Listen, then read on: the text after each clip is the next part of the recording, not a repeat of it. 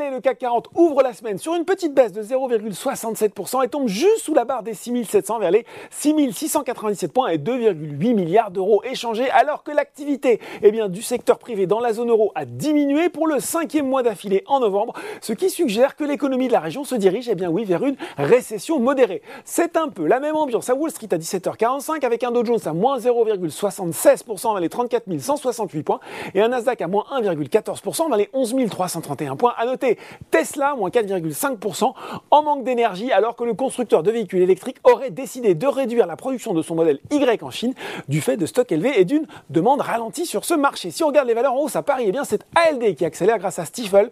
Le bureau d'analyse a entamé la couverture du titre avec une recommandation d'achat et un objectif de cours établi à 21 euros contre 10,46 euros ce soir à la clôture. Stifel qui s'attend à ce que le leader européen de la location longue durée et de la gestion de flotte automobile eh bien, publie des résultats records cette année après un exercice 2021 déjà solide. Séance eh bien solide aussi pour Valneva, la biotech qui a annoncé des données positives sur la persistance des anticorps 12 mois après la vaccination avec une seule dose de son candidat vaccin contre le chikungunya, le VLA 1553. Seb et Orpea sont également bien orientés. Puis sur le CAC 40, c'est Renault qui roulait le plus vite devant Alstom, Thales et Stellantis.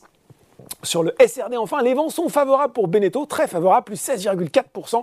Le constructeur de bateaux qui a indiqué qu'il pourrait dépasser ses prévisions de résultats pour l'exercice 2022 et qu'il disposait désormais bien d'une avance significative sur son plan stratégique 2020-2025, dont il a d'ailleurs rehaussé plusieurs chiffres clés. Du côté des valeurs en baisse cette fois-ci, eh bien, GTT et Lanterne Rouge sur le SBF 100. Alors c'est un peu compliqué, hein. le titre réagit à une décision judiciaire en Corée du Sud, communiquée vendredi soir. D'un côté, la haute cour de Séoul, eh bien, elle a partiellement fait droit à son appel contre l'ordonnance rectificative de la commission coréenne en charge de la concurrence, ce qui se traduit, ça c'est plutôt une bonne nouvelle, par l'annulation de l'amende administrative de 9,5 millions d'euros payée par GTT début 2021.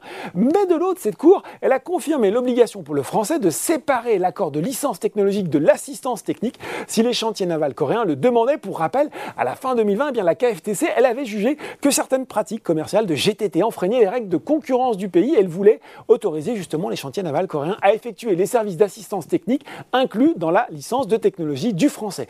Derrière, Plastic Omnium perd 4,2%. JP Morgan a baissé sa recommandation sur l'action de l'équipementier automobile de neutre à sous-performance. Autre avis d'analyse sur Bouygues cette fois-ci, pénalisé par Bank of America, le bureau d'analyse de la banque américaine qui est passé de neutre à sous-performance avec un objectif de cours réduit de 30 à 27 euros, toujours sur le CAC 40 téléperformance, repart en baisse de 2,7%. Voilà, c'est tout pour ce soir. En attendant, n'oubliez pas tout le reste de l'actu éco et finance est sur Boursorama.